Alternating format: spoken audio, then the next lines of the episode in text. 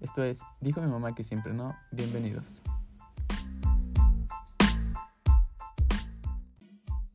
¿Qué onda amigos? Bienvenidos a un capítulo más de Dijo mi mamá que siempre no. El día de hoy vamos a hablar de un tema del cual estamos seguros que muchos se van a identificar o van a tener situaciones parecidas a las de nosotros. Vamos a hablar de los estereotipos de género y bueno, ahorita vamos a, a continuar con el tema, pero antes que nada ¿Cómo estás, Claudio? Bien, todo bien, todo bien. Es un gran día para grabar. No, pues no me preguntan, pero yo estoy bien, ¿eh?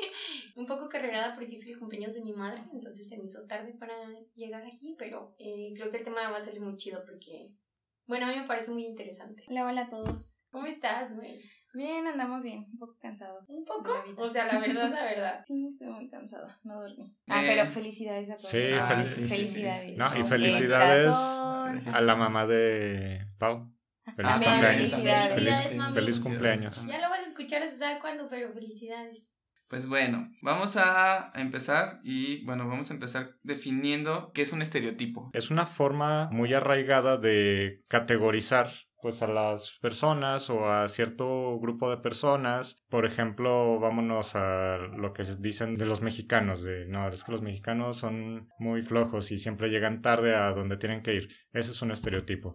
No sé, lo- todos los asiáticos tienen la misma cara y lo- todos los chinos son, o, o decir que todos los japoneses, coreanos, todos Son, chinos. Si nos vamos más específicamente al género, por ejemplo, todas las mujeres eh, manejan mal, que es lo que se suele decir así, no hablando, que, que es lo que más se repite, ¿no? Eso más o menos es un estereotipo. Pues sí, son formas muy arraigadas que vienen de, pues yo creo que hasta ancestralmente, ¿no? Culturalmente se, se empezaron a formar este tipo de estereotipos y los seguimos arrastrando y los seguimos trayendo a nuestro presente sin siquiera tener una conciencia de por qué lo seguimos reproduciendo. En la página de las Naciones Unidas de los Derechos Humanos, los estereotipos de género se pueden definir como un conjunto de opiniones, ideas o prejuicios que generalizan los atributos o características que hombres y mujeres pueden poseer o deberían de poseer. Esto encaminado como a las funciones también sociales que ambos desempeñan o deberían de desempeñar.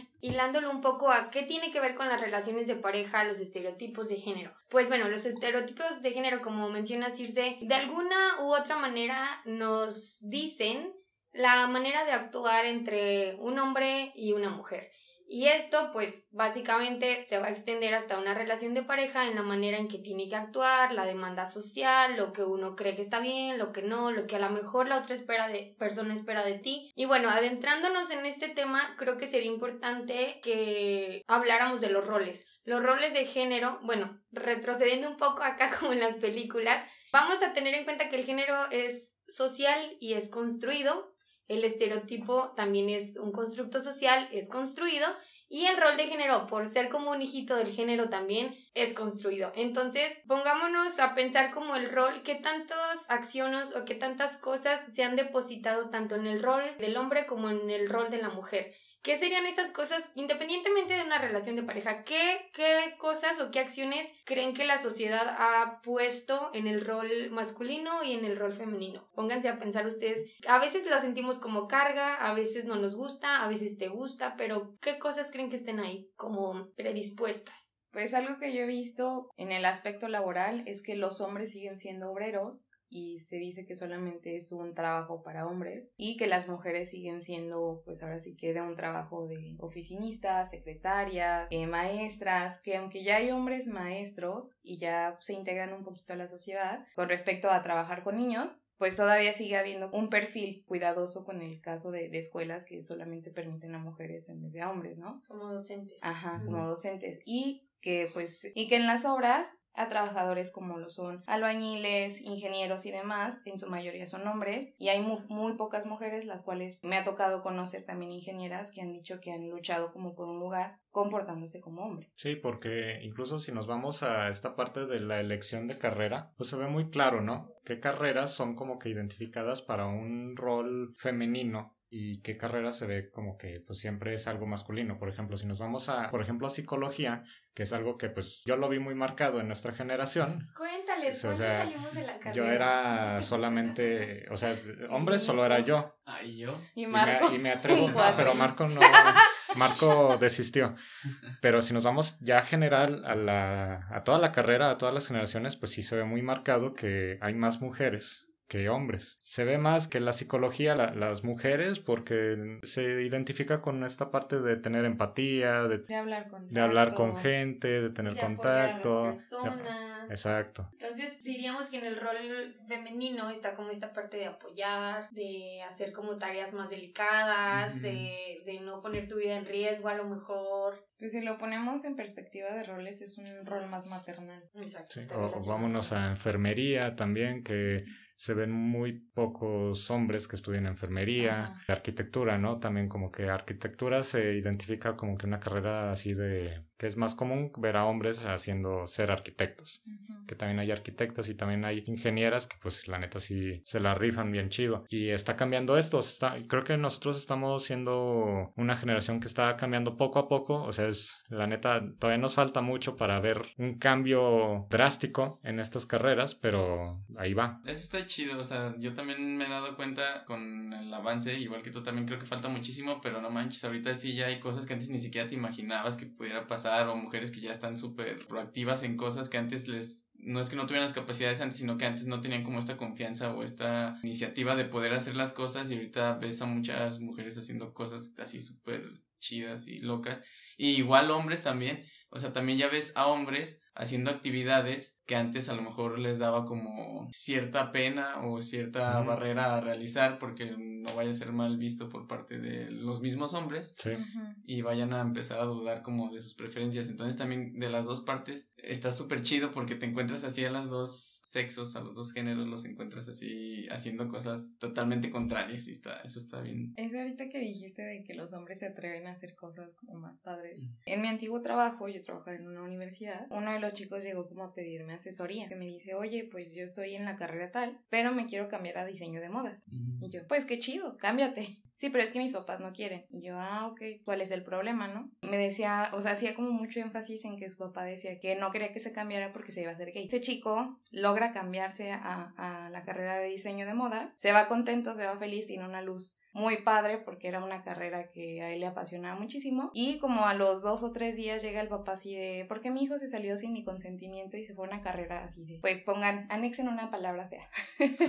y ahí fue hablar con el papá y decirle, bueno, pues es que no tiene que ver la carrera que él elija con su preferencia, ¿no? O con algo que él, que él decida hacer, ¿no? Simplemente es una carrera que le gustó, se quiso ir allá y no pasa absolutamente nada porque es mayor de edad. Y se acabó el problema. Pero ese, es esa idea del papá de, es que si se hace gay y es que si no sé qué. Y yo sí, pues si se hace, no se hace, si eso no es, no se va a manejar, ¿sabes? Pero no está en sus manos eso es lo que comentaba, o sea, que y lo que comentábamos, ahorita ya hay un gran avance porque antes yo creo que era muy difícil que las personas vencieran este miedo tanto parental y también a toda la sociedad, entonces sí está evolucionando de manera como positiva en ese sentido. Bueno, y creo que esto fue un panorama general para que nos demos cuenta de cómo o dimensionemos un poco cómo los estereotipos afectan nuestro día a día y en hasta en la decisión de carrera o en los oficios, en, en cualquier área de nuestra vida creo que va a estar influyendo este estereotipo, los roles. Ahora me quisiera yo o les quisiera preguntar, en su experiencia, ¿Cómo creen si les ha influido este, este show de que haya un rol de género, de que el hombre tenga que hacer algo o la mujer tenga que hacer algo, si han tenido problemas, si una persona les... A mí, por ejemplo, me, me dejó de gustar en algún momento un güey porque estaba muy clavado con los roles de género de que tenía que ser un hombre y que una mujer y no le gustaba para nada pues cosas que yo llegué a hacer. Entonces, creo que aquí es donde empieza o vendría lo interesante de por qué son importantes estos roles de género en las relaciones de pareja. Eh, yo la neta es que sí tengo también bastantes problemas. Por eso yo también tengo una idea de dentro de una relación que no va para nada a lo que siempre nos ha establecido como la sociedad de una relación, de lo que tiene que hacer la mujer en la relación y lo que tiene que ser el hombre. Tal vez yo le he regado con parejas no, en no ser claro, en que a lo mejor, por ejemplo, en, en los detalles, abrir el carro, o sea, cosas así como que la gente piensa ajá, y espera de una relación por parte del hombre. Es que para empezar, bueno, yo no tengo establecido que mis relaciones tienen que ser como yo ser el que proporcione como todos los detalles y que la mujer sea como la que nada más tiene que recibir. y como que, o sea, como, como si el hombre tuviera que hacer la relación. A mí, en mis relaciones sí me gusta que la mujer también haga la relación, entonces me gusta como esta parte del 50 y 50 y entonces nos complementamos, pero yo nunca, así, yo nunca he sido más. Pero ahí dicen que la caballerosidad no está peleada con el rol de género o con el género, ¿no? Entonces, eso de abrir la puerta, de los detalles, de no sé qué, mucha gente dice, yo por educación y caballerosidad lo sigo haciendo, no porque me toque hacerlo. Entonces ahí tú, ¿cómo lo definirías hacia ti como persona? Pues es que es, lo que te digo, yo a lo mejor tengo un pensamiento, no sé si sea muy radical o qué, pero a veces he pensado así como de, pues a mí no me gustaría que me abrieran la puerta, que me dieran esos detalles y, y yo, yo tal vez no tengo como tan distante esta diferencia entre hombre y mujer, o sea, como para que el hombre tenga que dar un detalle, o sea, sea el que tiene que ser caballeroso y tiene que dar detalles, como que no veo esa diferencia tan enorme entre uno y otro, como que yo los veo muy parejos.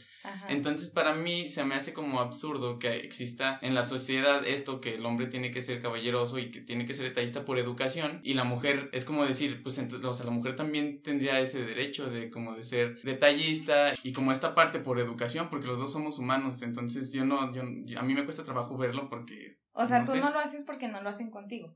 No, no, a mí no me gustaría que lo hicieran, ajá, porque a mí no me gusta. A mí tampoco me gusta que, pues, no, te sientes inservible si te andan abriendo la puerta. Sí, o sea, sí, sí o sea, y, y luego todavía esto no creo que, bueno, y eso es el choque que yo he tenido con mis parejas, que muchas de ellas piensan que estos actos son demostrativos del amor, y si no se hace es como de, pues, le, le valgo madre. Y ese es el conflicto que yo tengo, porque yo, digo, pues yo... Ajá, pues es que es eso, o sea, porque yo digo, yo la neta, no demuestro mi amor abriendo una puerta, no demuestro mi amor teniendo detalles así como de flores o de mariachis o de serenatas o de, o sea, como que yo demuestro mi amor cuidando a la persona, como, o sea, teniendo una relación bien estable, como tratando de arreglar las cosas. Entonces, esa es como mi respuesta a por qué he tenido conflicto con mis relaciones. Es que es difícil esta parte porque, bueno, en un principio no sabes lo que espera la otra persona. Por ejemplo, a mí se me hace incluso incómodo esta parte de abrir o no abrir la puerta. Es como de, ¿le abro o no le abro? Y luego, mira, te abren la puerta y tú te. Yo sé, yo como mujer, así. Ve como, o sea, sí, ¿cuál es el ¿sabes? Yo, o sea, yo, yo en mi experiencia, o sea, la verdad cuando, cuando he salido con alguien y viene esta parte de abrir o no abrir, me quedo así de, híjole, eh, lo hago. Algunas veces no lo he hecho, es así como de que... Pues súbete, mija. Ella toma la iniciativa. No, o sea, no así, o sea, que ella toma la iniciativa, ella este, abre y pues no hay ningún problema. También creo que tienes que leer estas sensaciones, ¿no? De... Y por ejemplo, el lenguaje corporal, chicos, el también me ha pasado que pues así de, no, pues ya nos íbamos y de repente veo como que pues estaba esperando algo así mágico, que se abriera la puerta sola y yo me quedé así como... ¿Tienen seguro de ah, niños, hijo? Ah, ok, y ya voy y le abro, ¿no? Pero sí, es, es incómodo porque estamos pasando que esta transición de nuestra generación de cuestionar estas partes y de cuestionar si realmente es porque quiero hacerlo o es porque debo hacerlo o es porque se espera que lo haga. Hay una diferencia muy distante entre esas sí, preguntas. Y yo estoy de acuerdo con Marco en esta parte de, pues es que no es una forma de demostrar, no sé, afecto. A lo mejor es una cortesía o algo así. Para mí dista de ser una forma de, de afecto. Creo que la, las personas debemos de saber identificar esta parte de eso es afecto o es una cortesía o es que es algo que ya está normalizado y que se tiene que hacer. O como esta parte también que cuando vamos a cenar o algo que le haces para atrás la silla para que se... Yo nunca, yo nunca he entendido esa. A mí hasta, hasta siento que... No sé, siento, yo, yo esa acción, yo esa acción la siento hasta como que innecesaria, ¿sabes? hasta es, más es menos funcional todavía. Sí, porque... no se y aparte pierdes tiempo. Sí, es que, es que es no, menos... es que son cosas diferentes. Ya, sí, es que es menos funcional porque hasta luego, o sea, o la haces más para atrás, o, sea, no, no tiene, yo también no le veo sentido a esa cosa. A tirar, no sí, lo o sea, hagas, no, la vas porque ella la agarre, ya sabe hasta qué altura la pone y, así. Es como lo de la puerta. Pero luego para ella es incómodo porque cuando se hace para adelante la silla chilla. De todas ¿Y maneras siempre qué? la- Uy. de O todas sea, maneras lo haces. ¡Qué sé- intenso! no, y aparte de todas No. maneras lo haces. Lo haces para se me atrás. hace más intenso Ay. eso que esperar a. Ey, no manches, hice rechinar la silla. Que Sí. ya valió No, todo. y aparte siempre lo hacen, o sea, no la- lo, haces, lo haces para atrás, se sienta y al final de cuentas ella siempre se acomoda Sí. a la distancia que es. Siento que hay una parte de que esperan que se haga, no, no. Yo- Pero sí hace falta dar su punto de Ah, vista sí. porque yo Sí. lo quiero escuchar. Pues, ¿qué les puedo decir? Yo opino muy diferente a ustedes. Échala. Dilo. No, para que ya me criticaron todo. No, pues que es- yo no entiendo y que la chingada, No, que eso pues no de es eso, necesario. pues, de eso se trata. Tú di, tú di por qué sientes que te dejan de querer si no hacen o tienen No, no es que yo sienta que me dejen de querer. Eso es una falta de confianza en uno mismo. O sea, el creer que esos sean actos de amor y el que a lo mejor ustedes crean que la persona cree que con eso ustedes le pueden demostrar amor, creo que no, no están entendiendo el contexto o no están respetando las ideologías de otras personas. Porque así como ustedes piensan que no es necesario y que pues realmente es una pérdida de tiempo, es un 50-50, como ustedes lo quieran ver, a lo mejor para personas con mi punto de vista o simplemente que están acostumbradas a este tipo de, de atenciones, pues va a ser un, pues va a ser eso, o sea, como dice la palabra, es una atención hacia tu persona, o sea, es una educación. El que te abran la puerta a lo mejor a ti te hace sentir incómoda y para mí es un, ah, qué chingón, gracias, ayúdame a salir. ¿Por qué? O sea, pues por X o Y razón, ¿no? Si traigo tacones, si traigo no sé qué, que bla, bla, bla. O a lo mejor, pues no sé, o sea, el hecho de a lo mejor retirar la silla, sí estoy de acuerdo. Eh, porque justamente a mí también me incomoda porque siento que me la van a quitar, Sí, ¿sabes? sí, sí, sí. O sea, eso es, pues como dice Pablo, a lo mejor una falta de confianza en la otra persona. O sea, si ponemos como en balanza qué tipo de atenciones en la caballerosidad hacen sentir bien a una mujer como las flores, las cartas y todo eso, todavía hay chicas que piensan que eso es como lo máximo, ¿sabes? Y a lo mejor es porque traen esta idea desde su mamá, su abuelita, su bisabuela y demás, que es una idea romántica. Y está bien como respetar esta parte de que también hay personas que lo consideran todavía, sin tener que pensar que a lo mejor es un rol de género obligado. Sí, yo, yo lo entiendo. Esa parte de, de atención yo lo entiendo. Inclusive yo lo he llegado a pensar y lo he hecho. En este tipo de atenciones, hablándolo, o sea, si por ejemplo me sabes que a mí sí me es importante, o sea, porque me gusta que tengan ese tipo de atenciones conmigo, yo también puedo darlo, o sea, yo también puedo decir, ah, no manches, qué chido, o sea, pues eh, para ellas se siente bien, pues yo lo hago. Yo tampoco es como que diga, no lo voy a hacer, o sea, porque no soy así. Ábrete la puerta y sola. Ya, yo soy así y la relación va a ser así. no Sí, existe. ya sé. o sea, eso yo lo comprendo. Anarquía. Y lo hago platicándolo y, dejando claro que es, un- o sea, que se- a ella le gusta, se siente bien, pero si es del lado de que dice, es que así yo siento que tú no me quieres, que, o sea, que a lo mejor piensa que la relación está totalmente jodida porque no hay esas atenciones o así, ahí es cuando sí yo tengo un conflicto y entonces sí digo, o sea, yo no demuestro amor con eso. Sin embargo, si tú me dices que te sientes bien con, Que te o sea, gusta. con eso, yo, yo lo puedo dar bien, o sea, no porque me estás diciendo, o sea, yo lo puedo aportar porque también hay cosas que a mí también me gustaría que hicieras y entonces podemos llegar como un acuerdo entre los dos. Como a mí esto. también me gustaría que tú pagaras el motel y no Exacto. por eso no pienso que no me quieres. Yo creo que aquí el punto de, de cuestionarnos los roles de género no es decir, ay, está mal que tú sigas pensando o que te guste que te abran la puerta, que te lleven flores, que te lleven mariachi, que tengan atención. Ni tampoco que digan, ay, está mal a las personas que no les gusta o que no lo quieren hacer. El punto es que se ha normalizado durante mucho tiempo que debe de ser de una manera y que la relación se espera y la, la sociedad espera, la familia espera y hasta tú misma a veces tienes creencias que no te has cuestionado o ellos no se han cuestionado. El problema aquí es seguir reproduciendo, como decía Claudio, algo que alguien dijo, ¿sabes? Si a ti, a ti te gusta, está bien, háblalo con tu pareja. Si a mí no me gusta, no voy a estar con un güey, por ejemplo, que a huevo quiere pagarme y que si yo un día pago voy a decir, ay, me sentí como niña. Pues vete la chingada y, y sal con alguien que, nos, que no se sienta mal si le paga siempre. O sea, son ese tipo de acciones. Yo no me siento cómoda que me anden pagando todo. Por ejemplo, creo que eso es otra parte del rol de, de los roles de género que, que se le ha atribuido que el hombre Tiene que ser el que trabaja para dar, para El proveedor. el proveedor, el que durante la relación tiene que traer dinero, el que te invita. Y no está mal tampoco si a ti te gusta que te inviten. O sea, creo que no es estar aquí diciendo qué es debido y qué no es debido, sino exacto. cuestionar qué sí me gusta a mí y qué, qué sí voy a estar buscando en mi pareja o qué sí voy a estar construyendo en mi relación. Y que, que dejemos de un lado de, de estar juzgando, a lo mejor de decir, mira, no manches, a esta morra le encantan las flores y no importa que al tercer día ya huelan bien asquerosas las flores. O sea, yo podría decir eso en mis adentros, que a mí si me regalan una plantita, pues voy a ser más feliz. Pero no quiere decir que la otra morra tiene que pensar igual que yo. Simplemente cuestionarnos, que si quieres, que no, y sobre eso que vaya tu relación. Sí. Si no todas las personas somos iguales, menos todas las relaciones. Creo que es la importancia de la individu- individualidad y en algún momento esta individualidad. indivi- de- de- de- Individualidad. estas dos personas que convergen en un camino que se llama relación de amor. Gracias.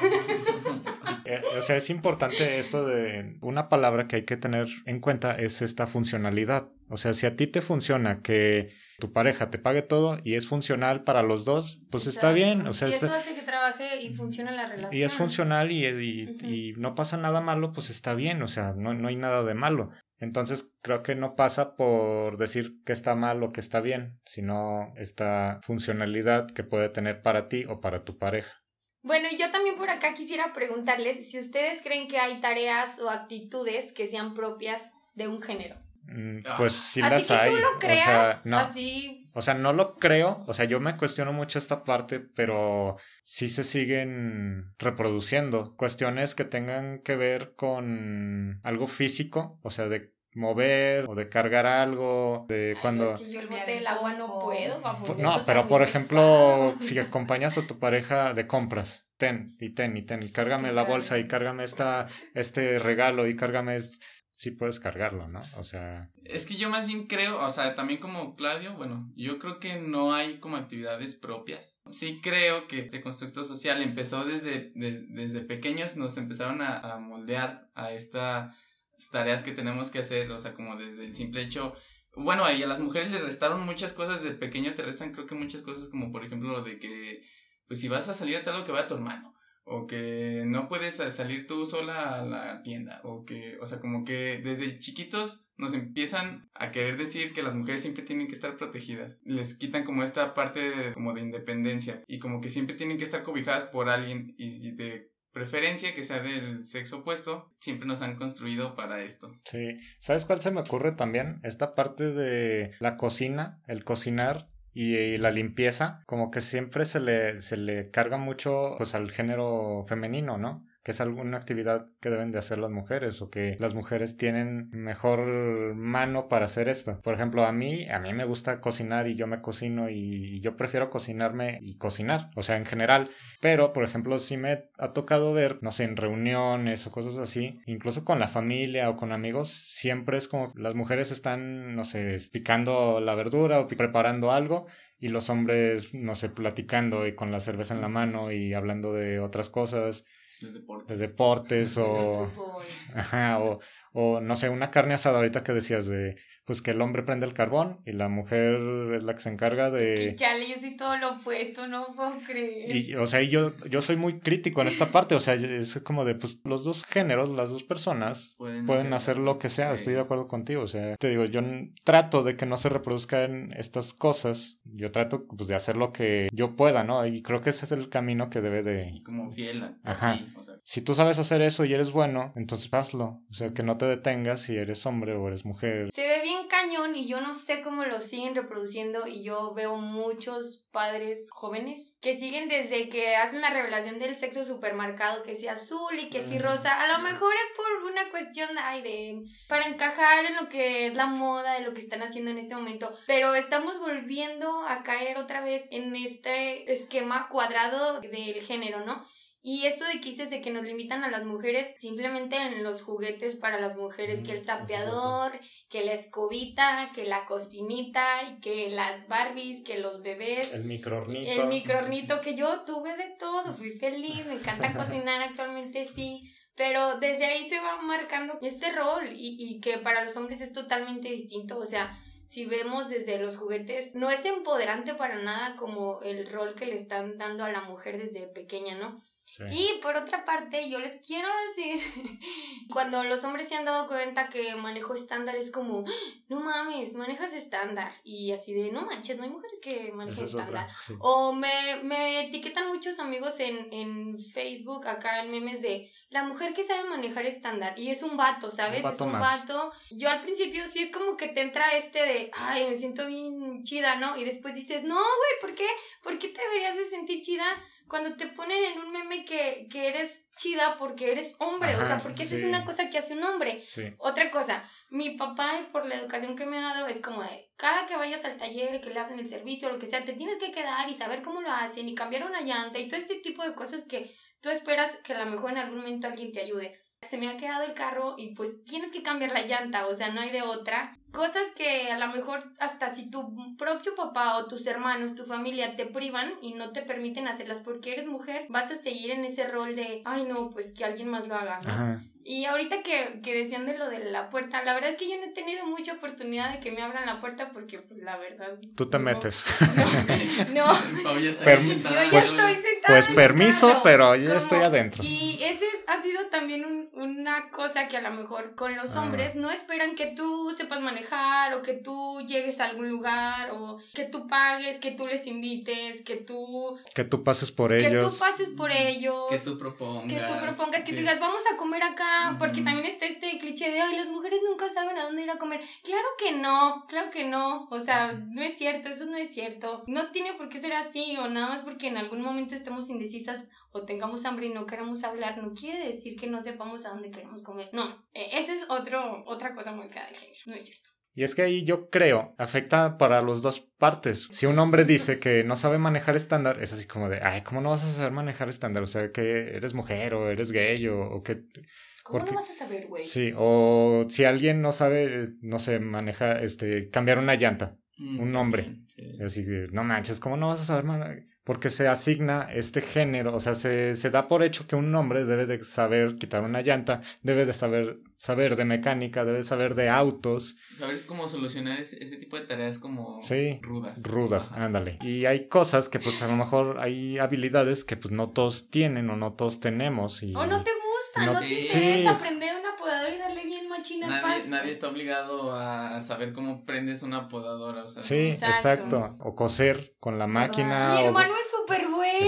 Yo no sé cómo lo hace. Agar- nunca en su vida había agarrado una máquina de coser y era cuando yo estaba haciendo con concha. Y llega y me dice, a ver, dame un chance. Y se pone, y nunca había agarrado una máquina. Y ya como pantalón, un chaleco, una camisa. Y yo dije, güey, ¿cómo lo hiciste? Nunca lo había hecho. Y lo hizo. Y agarré su ropa solo. Sí, porque esta parte de creatividad o de habilidades no tiene que ver con los géneros. Tú puedes ser mujer y no saber coser, y tú puedes ser hombre y no saber cambiar una llanta o prender, no sé, un carro en estándar o lo que Pues, sea. O prender el carbón o poder cargar al- algo pesado porque pues no puedes y ya está. No tiene nada que ver si eres hombre o mujer o lo, lo que sea. Sean libres, amigues.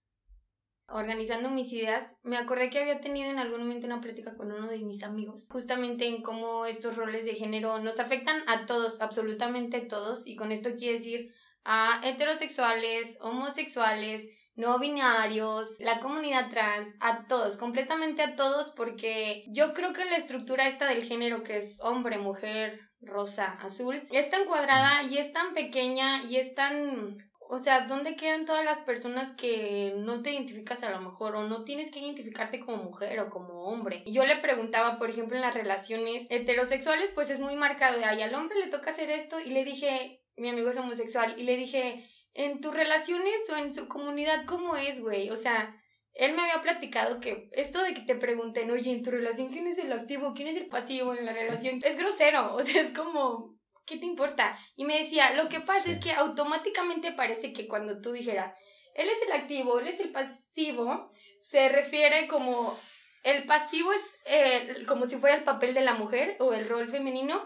Y el activo es ahí el hombre y el machín y el que tiene más poder. Dice, cuando en realidad, pues, somos gays, no es como uno más que el otro. No quiere decir que porque seas pasivo eres más gay que el activo o, o al contrario, ¿no? sí. Entonces a mí se me hizo y me sacó así como de mi estructura de lo que estaba yo pensando Sí. y me dice, y deja de nosotros, de la comunidad, o sea, los homo- homosexuales.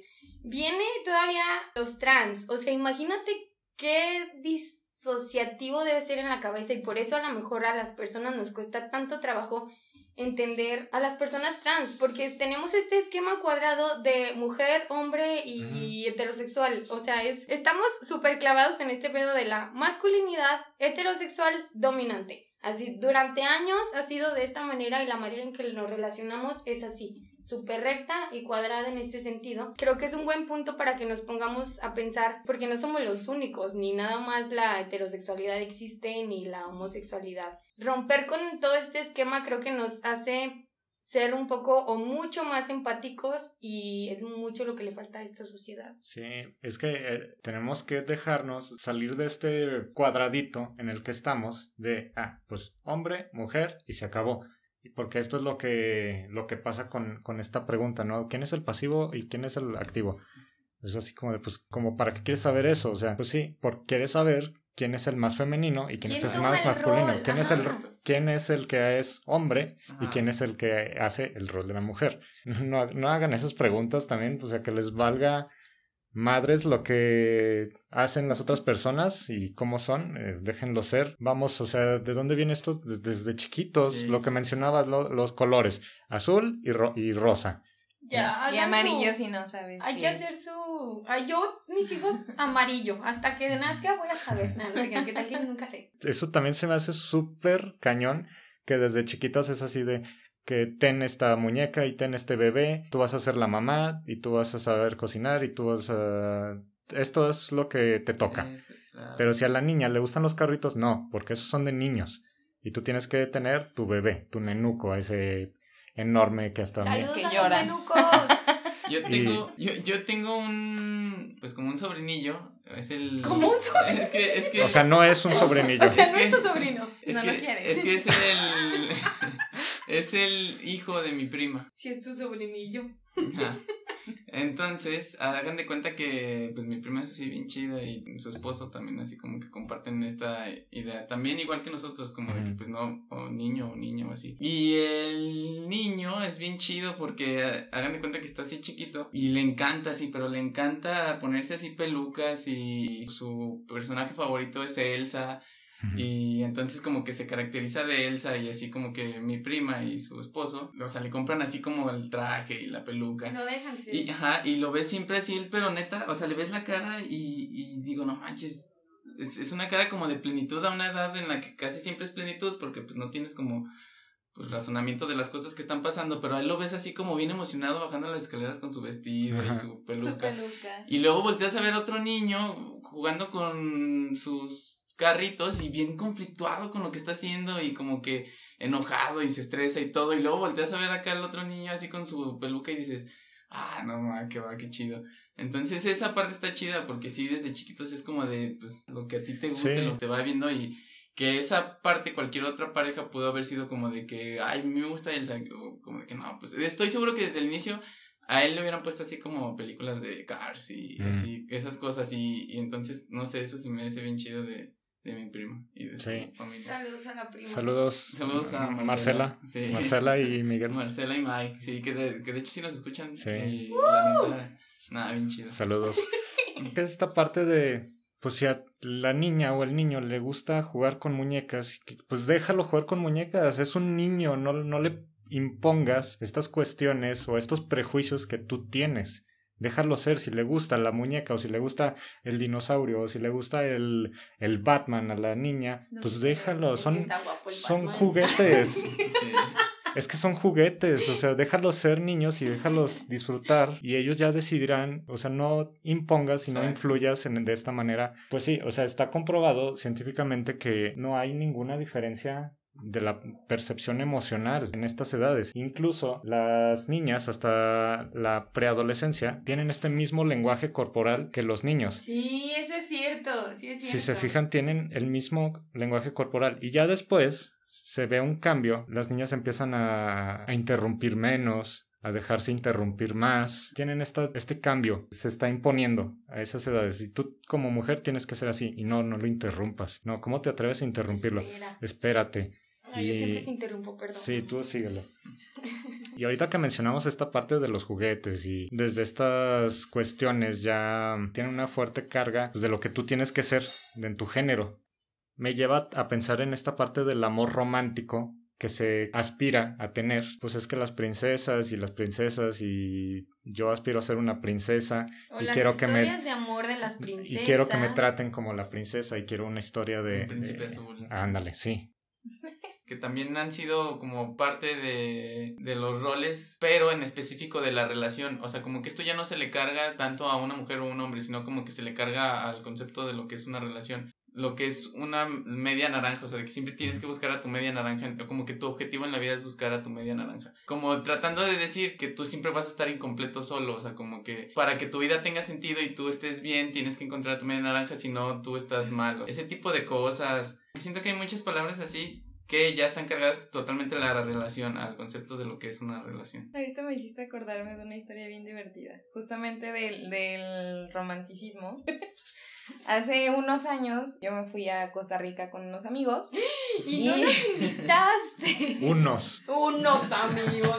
Ahora resulta. con mis amigos Eso. Que se darán cuenta quiénes son.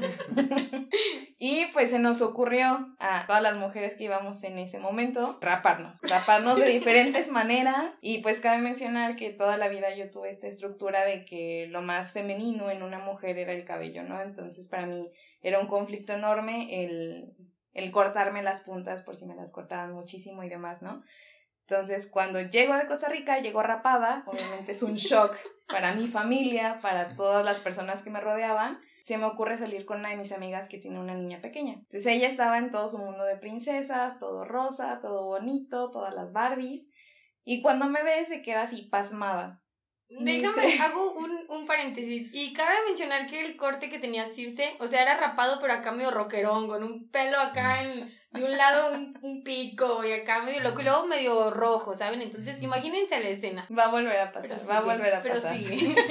Entonces cuando la niña me ve se queda pasmada y me dice, ¿qué te hiciste? Y yo, bien contenta, "Ay, mira, me rapé, que la chingada, que no sé qué. Circe, ¿por qué lo hiciste? Pero súper preocupada, ¿no? ¿Qué tiene? Se ve chido, que no sé qué. Me dice la niña, no. Y volteaba con su mamá, ¿por qué? O sea, la niña no alcanzaba a comprender hasta que yo le pregunté, ¿qué tiene de malo que me haya rapado? Me dice, es que no vas a encontrar a tu príncipe azul. Que a los príncipes azules no les gustan las mujeres pelonas. Y yo, entonces, obviamente mi amiga escucha esto y le dice, cállate, claro que no. Entonces, o sea, a partir de esto, ella trata como de, de no ser tan, tan específica con, con este tipo de roles, ¿no? O sea, de las princesas que además que si el cabello corto, que si el cabello largo. Pero me quedó muy grabado porque la niña estaba muy preocupada porque no me fuera a casar con un príncipe azul o que no fuera a encontrar un príncipe azul porque decidí cortarme el cabello, ¿sabes? Entonces era esto de no vas a tener tu felices para siempre, tu hombre perfecto y demás. Porque ya no luces. Porque ya no luces como una mujer, exactamente. Qué No- preocupante. No hay una princesa con cabello así, ¿verdad? Rapado. Está Britney. Los vamos a poner en, el hashtag y todo eso. Ay, pero, pero Britney no es vista bien. No. O sea, en el momento que se rapó es la crisis Ajá, y que se puso bien loca. total. Y ahora que todos en cuarentena nos dio la crisis, pues ay sí, ya siento lo que sentía Britney. Pero no es porque sea una Sí, no. figura empoderante, Sí, pues es, te es digo- una figura depresiva Sí, en crisis. Cuando saque una princesa con ese tipo de corte, ahí yo creo que, que puede ayudar mu- Pues sí, hay mucho. una princesa que se cortó el cabello Rapunzel. En la nueva y sabes quién? Mulan. Sí, pero, Pero se lo corta para... hasta aquí, ¿no? Sí, Y, y justamente el hecho que se lo corta es porque, o sea, ¿sabes? sí. ¿Para qué? Me llevan a que me trajo. Porque se mete al ejército Sí, ya sí. no tiene que verse como mujer, tiene que parecer hombre, por eso se corta la greña. Bueno, y otra de las cosas que yo les traje acá, que tiene que ver con este discusión que hay en los roles de género, específicamente en las parejas, quisiera preguntarles ¿Ustedes qué creen o dónde, dónde se puede marcar una diferencia cuando una persona o alguien dentro de la pareja tiene una iniciativa a cuando es dominante? Les digo esto porque una amiga que tengo por ahí puso un tweet que qué les parece o que sí, qué les parece a los hombres cuando la morra da como este primer paso en cuanto a ligar y cómo lo ven o si piensan que las mujeres tienen que esperar a que el hombre llegue y dé esa como primer paso. Y yo le comentaba que no, a mí no me parece que el ser mujer sea sinónimo de pasividad. Entonces, para mí, el hecho de que una mujer se aviente como a ligar o hablar o agregar en Facebook o lo que sea, es un acto de iniciativa. Pero creo que hay muchísimos más ejemplos que nos podrían dar esta pauta donde vamos cortando con estos roles de género, aunque aún así siguen habiendo unos que son sinónimo de dominio y otros de iniciativa. Bueno, un tema muy específico podría ser como el tema de las de cuando se están poniendo de acuerdo como para ver qué van a hacer en el día y a lo mejor una iniciativa podría ser, oye, pues está este plan con mis amigos, ¿cómo ves? ¿Quieres ir o, o, qué quieres hacer tú? O sea, eso es como una iniciativa de hacer algo en el día y algo como dominante sería no consultar lo que ella quiere hacer, simplemente decir, bueno, vamos a ir con mis amigos a las 8. Entonces es como que la otra parte dice así como de, pues tal vez yo ni quiero ir, o sea, ni me has preguntado si quiero o no quiero ir o qué. Yo creo que eso es, lo veo así tangible. Vamos a la parte otra vez de, de funcionalidad. A lo mejor hay a quienes no se les funcionaría más que la mujer tenga la iniciativa y hay otros hombres que a lo mejor no les late tanto, ¿no? Así como de, ¿cómo te, o sea, sí, ¿por qué están así? Y, hasta como que... ¿Por qué están así? Sí, o sea, pues es que creo que es lo que... Se podría pensar. Que se podría pensar porque creo que va mucho por la, por la funcionalidad y por el tipo de personalidades que, pues, que puede haber, ¿no? Habrá quien sí les funcione y habrá quien no, pero creo que sí está padre esta parte de que cada vez sea más esta iniciativa de las mujeres y de mira, vamos acá, o, o lo que decías, no sé, de mandar solicitud en Facebook, porque creo que ha, habido, es que, o sea, no debería ser una razón por la que... Después me daba pena, pero ahora que estoy empoderada no me importa. Exacto, o sea, es que no debería ser una razón para que de pena. O sea, ¿por qué? Si es, o sea, es una red social, no, no es como que le estás pidiendo matrimonio, que, que tampoco creo que sea... Era otro tema. Que tampoco creo que sea asunto súper relevante para mí, por ejemplo, el tema de pedir matrimonio o de declarártele a alguien así para que sean novios, si la mujer toma la iniciativa, pues no, no entiendo esta parte de, no, mira, todo va dirigido hacia la cultura machista, ¿no? De, ay, mira, se le declaró a la mujer, no manches, o sea, no, o sea, él no, él no, que, pronta, y, y, aparte, criticar al hombre, así de, no este manches, no, no, no, tiene, no tiene los tamaños para, ajá, es que hay que desconstruirnos bien cañón y quitarnos todas estas creencias y actitudes que, que venimos arraigando y que seguimos reproduciendo, sí. Creo que sí es cuestión de preguntarnos a nosotros proponiendo esta equidad en la relación o estoy siendo simplemente dominante y se está haciendo lo que yo quiero y hasta ahí y no hay una un diálogo y no hay una parte de, de cuestionarse y de preguntar y de saber lo que si quiere o si no quiere. Sí, creo que sí, sí tiene mucho o sea, el hecho de que tú estés consciente de qué está pasando en la relación, nada más que lo sigas haciendo y haciendo. Pues yo estoy de acuerdo con esta parte que dijo Claudio, porque incluso me llegó a pasar a mí el hecho de, de tener una iniciativa, eh, a lo mejor el, el, decir, ¿no? Proponerle a mi pareja, ¿sabes qué? Hay que hacer ejercicio juntos como pareja linda y hermosa. La parte demandante fue, a ver, este, él nos inscribe en el gimnasio y ya pagué la, la suscripción, vamos a ir al gimnasio. Y de mi parte es, pero pues a mí no me gusta el gimnasio, quiero hacer una clase, ¿no? Entonces es, pues nos aguantamos un mes en el gimnasio y luego nos vamos a tu clase. Entonces ya era como de, ah, ahora nos vamos a mi pinche clase, ¿no? no, pues ahora nos vamos un mes al gimnasio, no, pues ahora nos vamos a la clase, total que terminamos diciendo, ¿sabes qué? Cada quien por su lado. Pues sí. Bueno, y con esto creo que nos gustaría saber ustedes qué piensan de acuerdo a esto. ¿Qué para ustedes puede ser iniciativa y dónde hay una línea donde ya es dominio, si tienen experiencias? qué es lo que ustedes creen, si han chocado con su pareja en alguna de estas situaciones. Por favor, escríbanos, cuéntenos su experiencia, porque en verdad creemos que es, es un punto donde justamente es donde se pueden romper estos roles de género o los seguimos reproduciendo. Sabemos que es un tema súper vasto que tiene mucho para hablar, para contar, para cuestionarnos. Eh, y bueno, esperamos que hayan quedado claros porque hay muchas el género es, un tema enorme, entonces, tanto para hablar desde la niñez hasta en las relaciones, eh, cómo te afecta en tu vida diaria, es muy amplio. Pero esperemos que haya quedado claro.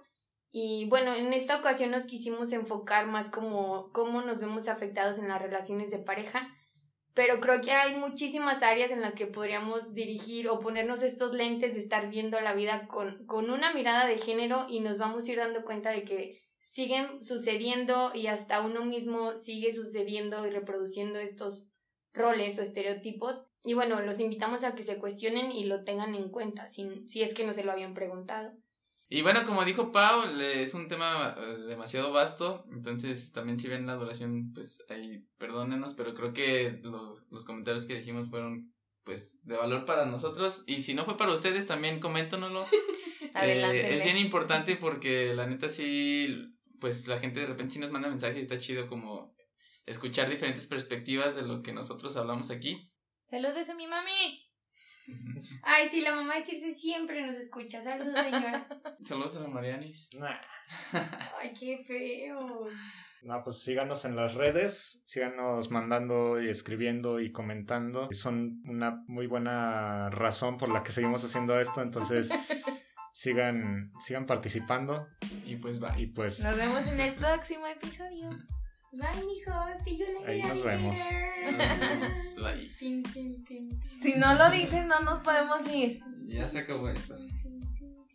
Y aquí se rompió. Una tacita. Y cada quien.